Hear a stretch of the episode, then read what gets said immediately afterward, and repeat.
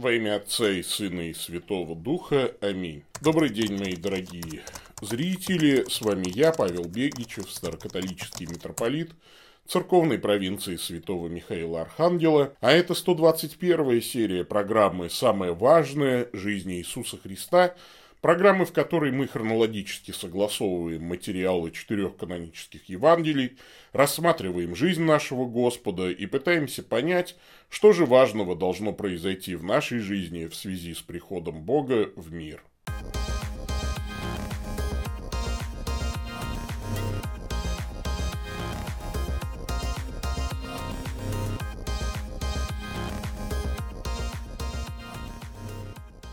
Люди любят преображать все вокруг себя. Только не всегда это во благо работает. То попытаются северные реки повернуть вспять, то осушат Аральское море, то еще что-нибудь придумают. Наши преображения часто только ухудшают ситуацию. И совсем иначе все бывает, когда за преображение берется Бог. Вот сегодняшняя история, она о Божьем преображении. Есть даже праздник Преображения Господня в честь того события, о котором мы сегодня и поговорим, и о котором мы сегодня прочитаем из Евангелия. Мы не знаем точно, на какой горе было преображение, начиная со святого Кирилла Иерусалимского, этой горой считали Фавор, однако Евсевий Кисарийский, например, много раз упоминает Фавор и не говорит, что это гора Преображения, а он очень интересовался тем, э, каким местам соответствует евангельский рассказ. Фавор – странное место для преображения. Э, Евангелие говорит, что Господь возвел учеников на высокую гору, а Фавор – гора невысокая, 600 метров. Да и место, мягко говоря, не пустынное. На Фаворе, к тому же, была крепость, а идти довольно далеко. Напомним, что предыдущий эпизод был в Кесарии Филипповой, и до горы Фавор идти два дня. Между тем, если из Кесарии пойти на северо-восток, то за полдня можно дойти до самых настоящих гор, высоких гор, гор Ермонских. Так что вполне вероятно, что преображение было на какой-то из Ермонских гор. Но на самом-то деле это и не важно. Совершенно не важно, на какой именно горе было преображение Господне, потому что цель евангелистов совершенно другая. Их интересует не вопрос «где», а вопрос «как». Сегодня словосочетание «Царство небесное» вышло из повседневной активной речи. Ну, разве что об умерших говорят «Царствие небесное» ему. А когда кто-то начинает рассуждать о небесном царстве всерьез, то люди либо верят кому попало, либо не верят никому. В Евангелии же рассказу о преображении Господнем предшествует довольно загадочная фраза Христа. А вот у Марка сказано «Истинно, говорю вам, есть некоторые из стоящих здесь, которые не вкусят смерти, как уже увидят Царствие Божие, пришедшее в силе». Или у Луки та же фраза. «Говорю же вам, истинно есть некоторые из стоящих здесь, которые не вкусят смерти, как уже увидят Царствие Божие». Похоже, что Иисус решил показать им кусочек рая, как будет в Царстве Небесном. То есть Божье преображение э, открывает нам Царство Небесное. Ну, давайте не будем больше тянуть и прочитаем наш сегодняшний фрагмент. Евангелие от Матфея, 17 глава, с 1 по 13 стихи. По прошествии дней шести взял Иисус Петра, Иакова и Иоанна, брата его, и возвел их на гору высокую одних. И преобразился пред ними, и просияло лицо его, как солнце. Одежды же его сделались белыми, как свет. И вот явились им Моисей и Илия с ним беседующие. При сем Петр сказал Иисусу, «Господи, хорошо нам здесь быть. Если хочешь, сделаем здесь три кущи, тебе одну, и Моисею одну, и одну Илии». Когда он еще говорил, «Се облако светлое осенило их, и се глаз из облака глаголющий, сей есть сын мой возлюбленный, в котором мое благоволение, его слушайте». И услышав, ученики пали на лица свои и очень испугались. Но Иисус, приступив, коснулся их и сказал, «Встаньте и не бойтесь». Возведя же очи свои, они никого не увидели, кроме одного Иисуса. И когда сходили они с горы, Иисус запретил им, говоря, никому не сказывайте о сем видении, доколе сын человеческий не воскреснет из мертвых. И спросили его ученики его, как же книжники говорят, что Илии надлежит прийти прежде? Иисус сказал им в ответ, правда, Илия должен прийти прежде и устроить все. Но говорю вам, что Илия уже пришел и не узнали его, а поступили с ним, как хотели. Так и сын человеческий пострадает от них. Тогда ученики поняли, что он говорил им об Иоанне Крестителе. Итак, Божье преображение открывает нам Царствие Небесное. Что же открывается в связи с этим? Ну, несколько откровений о Царстве Небесном. Во-первых, в Царство Небесное входят только те, кто преображен Богом преобразился перед ними, просияло лицо его, как солнце, одежды же его сделались белыми, как свет. У Матфея читаем. У Марка читаем. Одежды его сделались блистающими, весьма белыми, как снег, как на земле белильщик не может выбелить. И Лука. И когда молился, вид лица его изменился, и одежда его сделалась белую, блистающую. Сразу вспоминается откровение Иоанна Богослова – что в Царствие Божие не войдет ничто нечистое и никто преданный мерзости и лжи, а только те, которые написаны у Агнца в книге жизни. То есть преображение – это не результат человеческой силы. Вот э, белильщик так не может выбелить, Марк говорит, да? То есть человек, кто такой белильщик? Белильщик – это мужчина, который стирает. В русском языке слово «прачка» не имеет мужского рода. Оно происходит от э, глагола «прать», ну, то есть «попирать». Э, вот, давить, бить, э, проща тоже отсюда. Белье ведь от, отстирывали раньше, ударяя его об землю или ударяя по ткани деревяшкой. И, конечно, белый цвет полотну еще придавали, либо выбеливая на солнце, раскладывая на земле под солнечные лучи, а, вот. Э, а то и через унижение, потому что ткань вымачивали э, в щелочном растворе сода и моча. Предпочтительно верблюжье, ну и человеческую тоже мочу использовали. Поэтому белильщики в древних городах э, расставляли по углам улиц амфоры с отбитым верхом. Одновременно такой бесплатный публичный туалет и способ сбора мочи. Еще парами серы могли отбеливать. Но, то есть, в Царство Небесное не попадет тот, кто отбелился человеческими усилиями. Белильщик так не отбелит. Все человеческие способы несовершенны. Искусство, добродетели, какие-то, может быть, собственные наши а, аскетические упражнения. Мы а, все не дотягиваем до того, что может с нами сделать Божья благодать в таинстве святого крещения. А, как рождение свыше, преображение. Это как в этот был сериал про космического пришельца Альфа. Альф, мы продали твою картину. Это же почти миллион долларов. Ну, вообще это 3 доллара. Но я же сказал почти. Ой, преображение – это результат общения с Богом, результат действия Его благодати. Только Лука, говоря о преображении, добавляет слова «когда молился». Это не просто указание времени, это указание на причинно-следственную связь.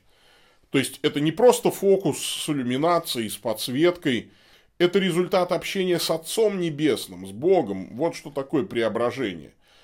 А, мы знаем, что сущность и энергия – два вечных способа существования Бога.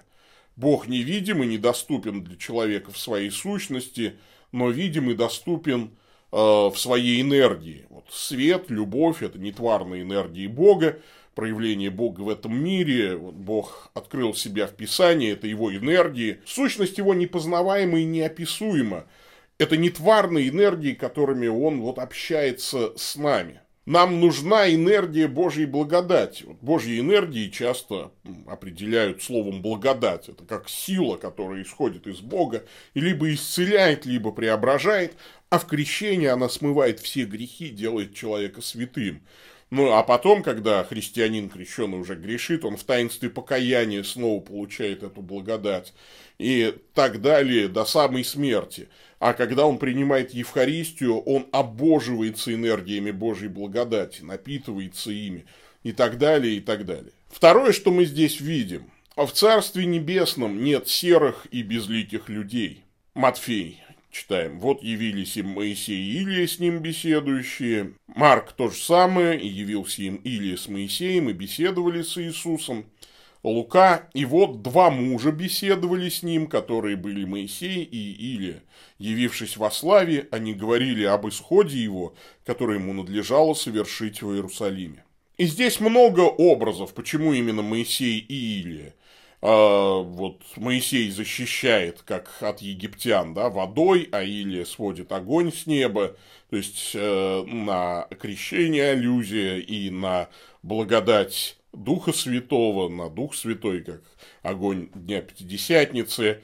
Моисей – символ закона или кротости, а Илья – символ благодати и ревности. Это такие полюса религиозной жизни. И, конечно же, это сказано еще и для того, чтобы мы понимали, там на небесах мы всех узнаем. Даже если не будет таблички, да, вряд ли у них были бейджики, там, да, и Моисей, или а как-то Петр э, узнал всех, да, то есть и ученики узнали. Там каждый человек в Царстве Небесном – личность, осиянная славой. В современном христианстве ведь преображение часто воспринимается как мое преображение. Христос просиял, и я просияю, буду как снег. Белый, пушистый, холодный. И это, кстати, многим удается. Но подлинное преображение не столько в том, чтобы самому просиять, но чтобы увидеть это сияние в другом. Наше собственное сияние даже нечистые духи могут устроить. Сколько было искушений у отшельников по этому поводу. Ты уже святой, ты уже просиял. Да и сам сатана принимает вид ангела света. А вот увидеть свет Божий в человеке бывает затруднительно. Вот ведь Моисей и Илья очень суровые люди. Я так-то бы на земле поостерегся даже рядом с ними находиться. Я бы где-нибудь, честно говоря, подальше. Ну, Моисей стал кроток, но и тот, и другой могли заколоть противника кинжалом, не моргнув глазом. А тут вдруг они просияли. И мы видим, что в Царстве Божьем просияют все.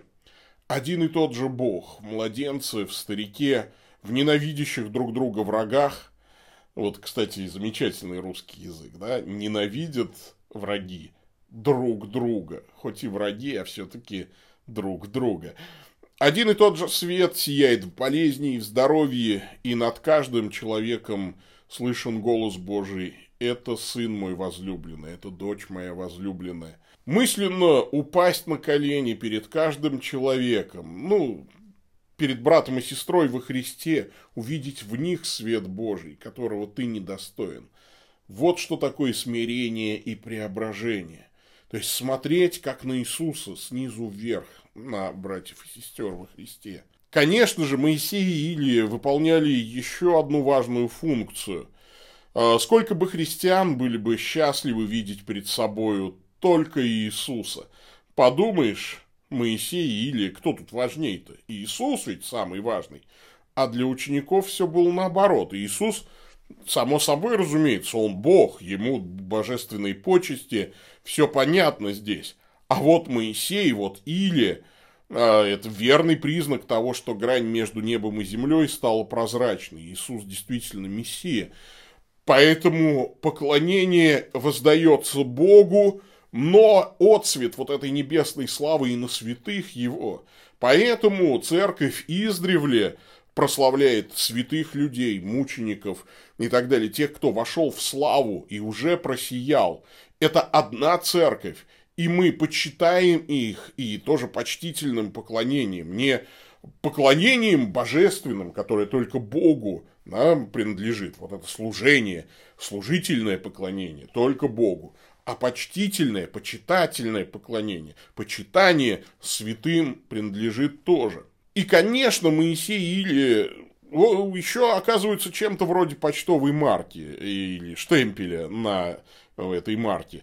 Они подтверждают, что письмо действительно не розыгрыш, не какая-то электронная забава, а пришло оттуда. И мы должны стать таковым письмом Христовым, говорит апостол Павел, такой же маркой, конвертом, штемпелем. Так что начинайте свое преображение уже здесь и не чурайтесь тех, кто уже преображен.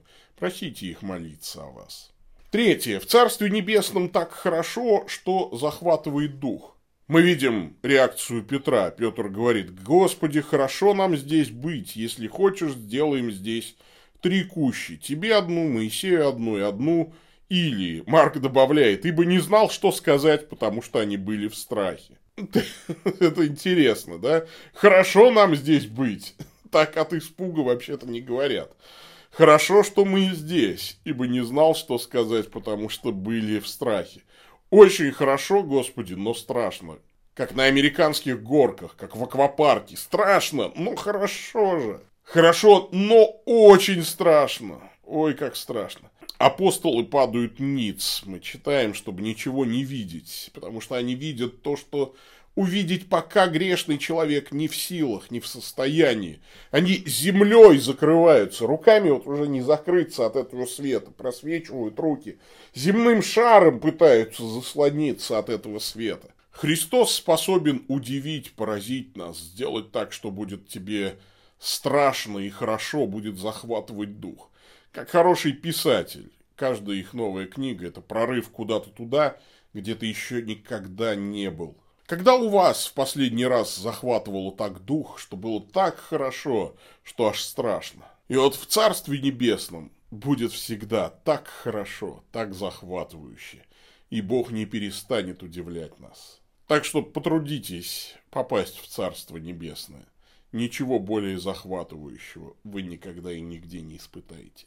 Четвертое. В Царстве Небесном слышен голос Отца – когда он еще говорил, «Се облако светлое осенило их, и се глаз из облака глаголющий. Сей есть сын мой возлюбленный, в котором мое благоволение. Его слушайте».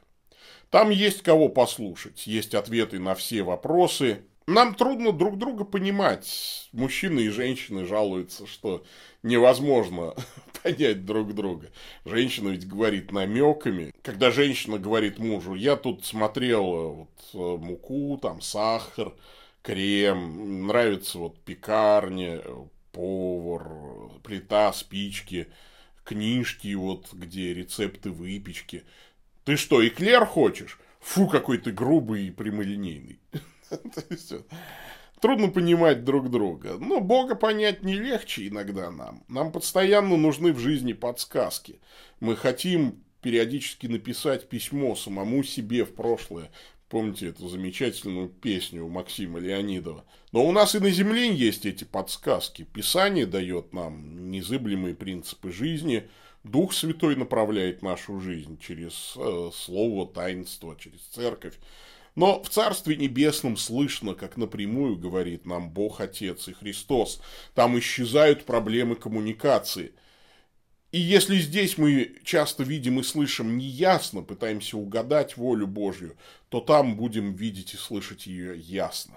Это такое счастье видеть ясно. Я помню в детстве у нас часто вот отключалось электричество, и ты идешь в потьмах, там на антресоли лезешь, там свечи лежат, свечи расставляешь, так страшно.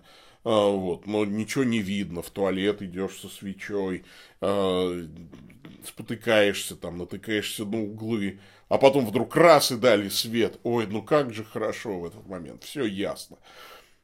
Научитесь слышать Бога и здесь, конечно. Ну, можно, но там все проблемы исчезнут. Пятое. В Царство Небесное дорога ведет через крест и воскресение Христа. Когда сходили они с горы, Иисус запретил им, никому не сказывайте о сем видении, доколе Сын Человеческий не воскреснет из мертвых. Да и Моисей и Илия о чем беседовали? Об исходе его, о том, что ему надлежит пострадать. То есть Иисус касается их и говорит – Встаньте, не бойтесь. В чем ценность этого слова и этого прикосновения? Дальше ведь он говорит о смерти и воскресении. Господь ободряет нас, когда мы боимся Его святости. И тут Господь говорит, не бойтесь, страдать здесь буду я, бить будут меня, распинать будут меня. Вас потом, пока еще подождите пока еще предстоит пострадать мне. Почему нельзя рассказывать о преображении до воскресения?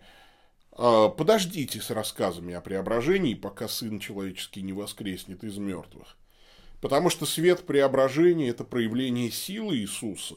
Он мессия, он может победить всех врагов легко, просто светом своего сияния.